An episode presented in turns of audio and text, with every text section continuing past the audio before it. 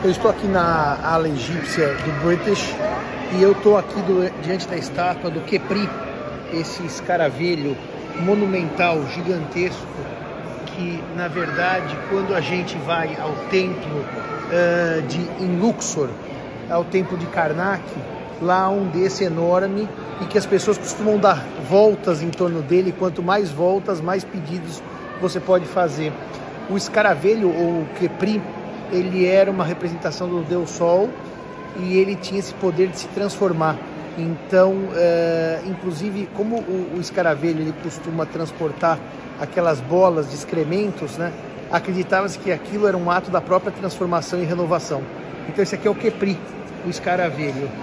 O original, que eu já tinha visto antes desse aqui, está realmente lá no templo de Karnak, na cidade de Luxor.